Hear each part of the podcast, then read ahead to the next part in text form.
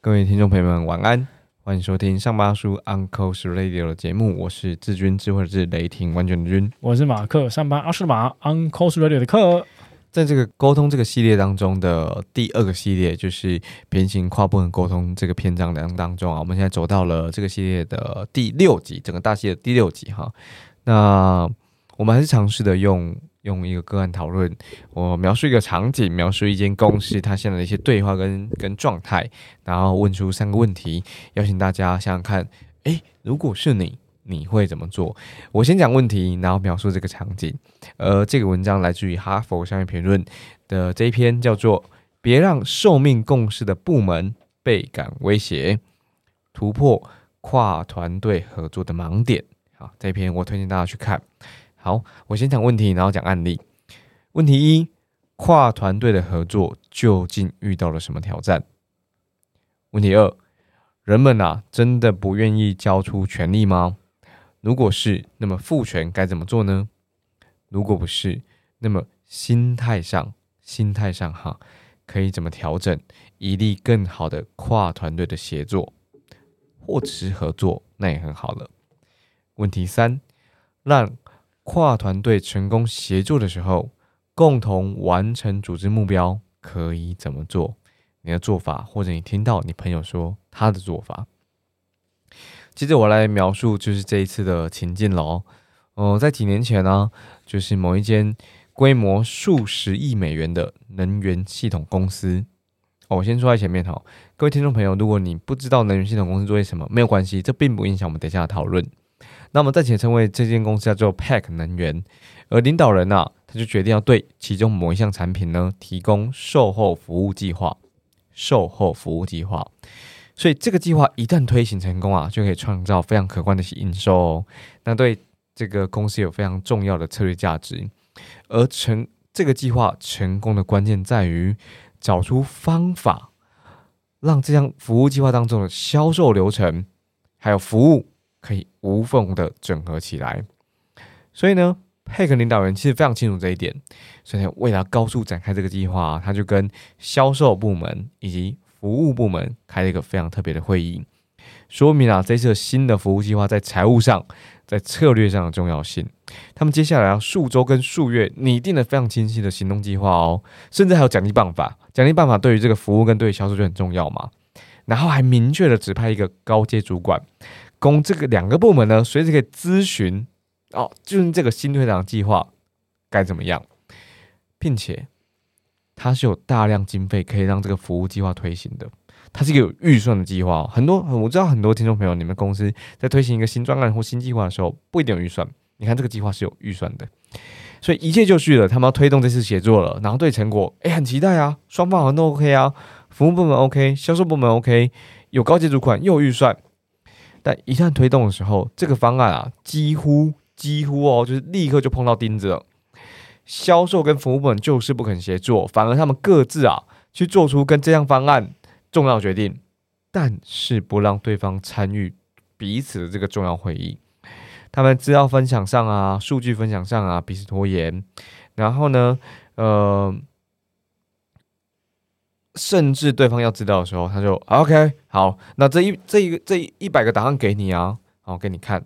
甚至这一百个档案。我不仅看不懂，我还不知道这格式该怎么运用，所以彼此都没办法理出这个新的头绪来。那就这么走啊走的，他们就达不到这个方案，这个这个所谓新的服务计划的阶段性目标。到最后，这整个方案就只能踩刹车。而佩克能源的领导人就觉得啊，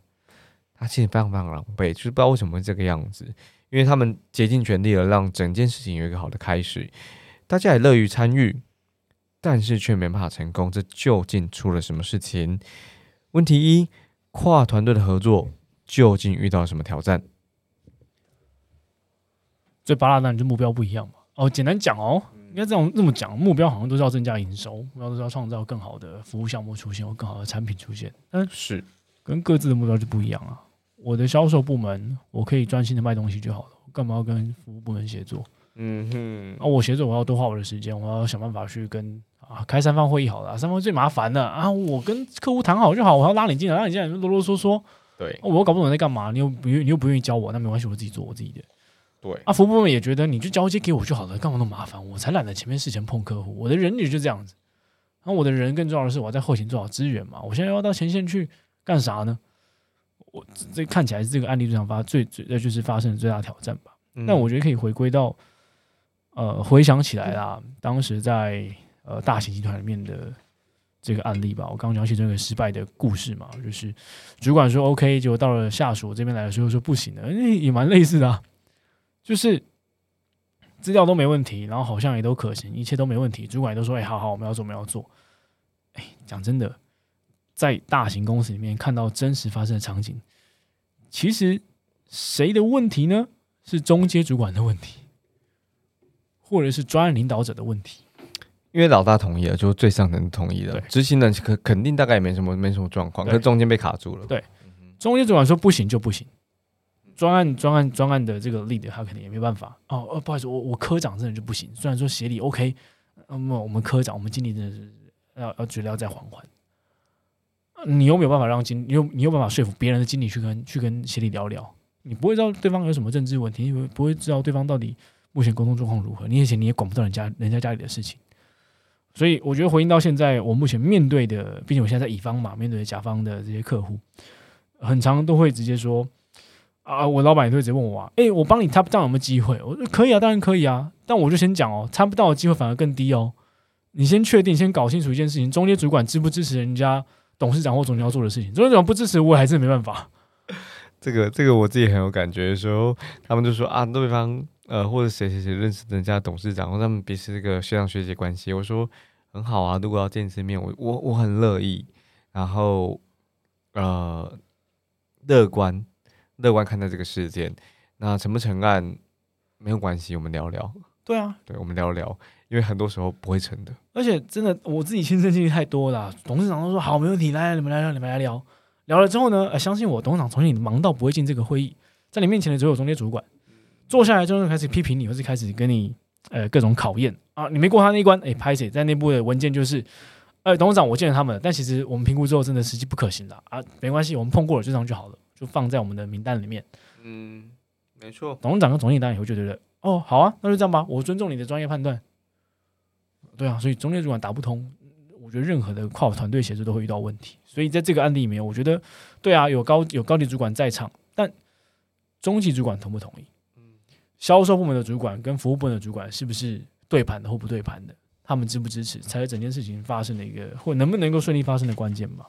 我看到挑战会是两件事情。在呃，在这篇文章当中，现在也也也直接 hook 刚刚 Mark 的发现，就是说他他强化两件事情，叫做呃强化身份认同，我们对于彼此这个看待自己的身份，跟我在里头扮演的角色，我究竟会不会被亲蒙塔后，好、被被入侵，或者是诶啊，我现在这样做，我会不会就没有价值了？他们你看担担心什么？安全感，他们担心安全感的事情。然后我们的确认这整个专案的正当性，就是究竟这可不可以协作？他真的可以这样协作的吗？会重新确认这件事情。我自己非常感觉对，针对第一个问题，就是说，嗯、我我自己目前的我个人的目标，或者是我在写，呃，我自己在往前往前走目标是用 OGS 这边在写的，而我中间的 G 啊，就是所谓的 Go，我的我的这个具体目标，它其实是绑定跟其他部门的协作的。也就是说，我很确定我一定会帮上那个部门，因为没有办法啊，那是我要达成的目标啊。那你我我一定会帮他，我就是他要达成目标，一定有一定也有我的这一项，所以我们是彼此绑定的。所以我讨厌他有用吗？没有用。我就算再不喜欢他，我们还是会一起协作完成这件事情，就算我们彼此不喜欢。我觉得，所以这个呼可到呃前面这两集所谓的透明，所谓的这个成功指标，你你得讲出来，你得彼此绑定，你得放在一起。一旦这件事情发生之后，有时候啊，连面对面的沟通你都不需要做，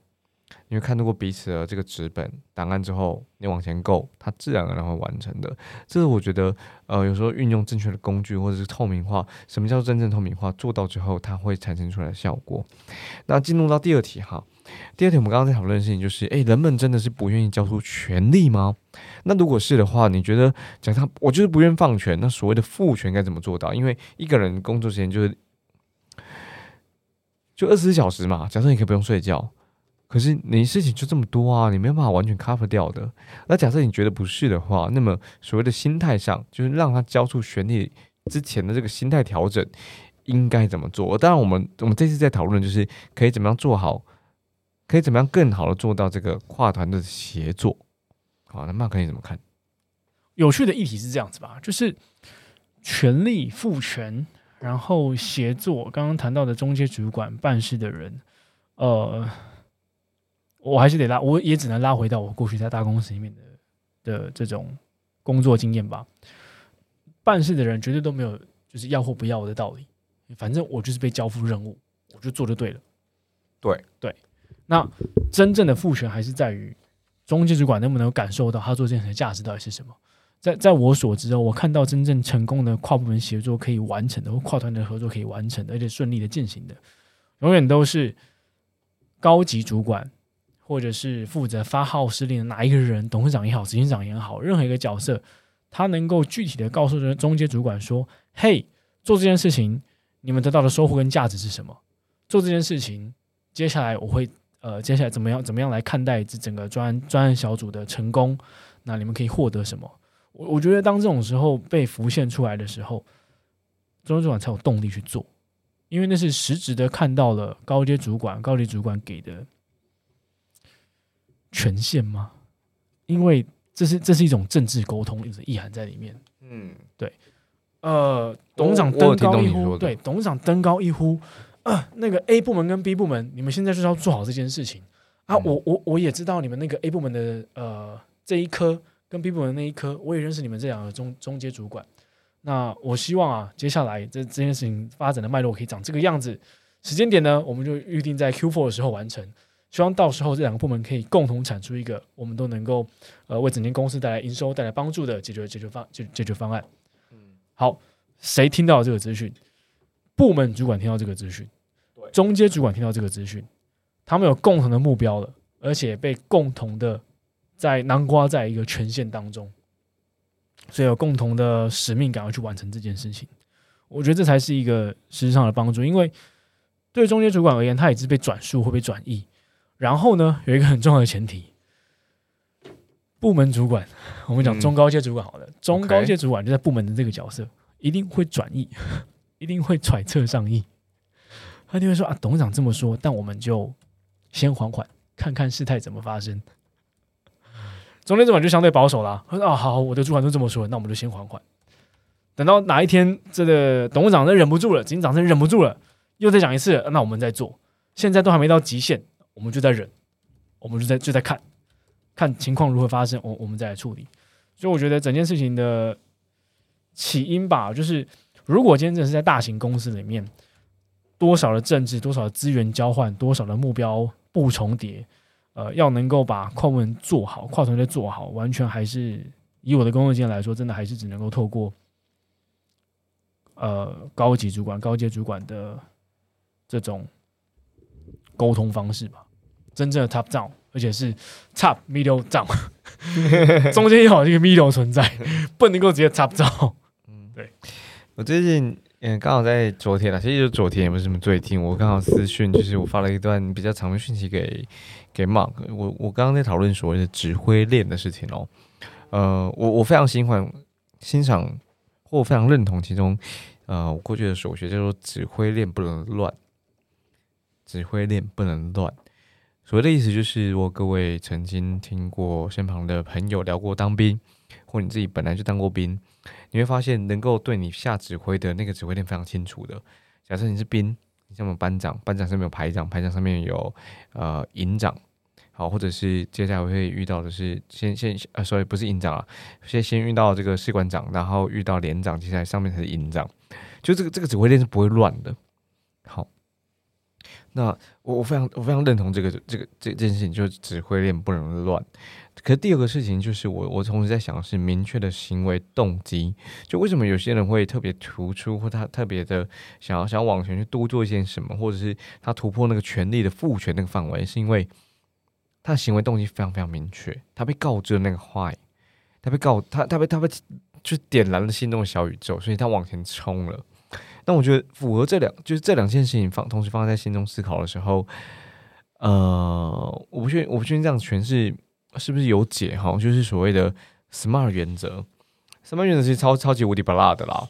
那在过去几次讨论当中啊，我自己跟几个朋友，我我我应该是没有跟 Mark 讨论过 SMART 原则，但我自己自己跟几个朋友或者我自己在所学当中，以前我们用 SMART 原则，常听人讲啊，你这个目标设定啊，你要用 SMART 原则。这句话本身是错的。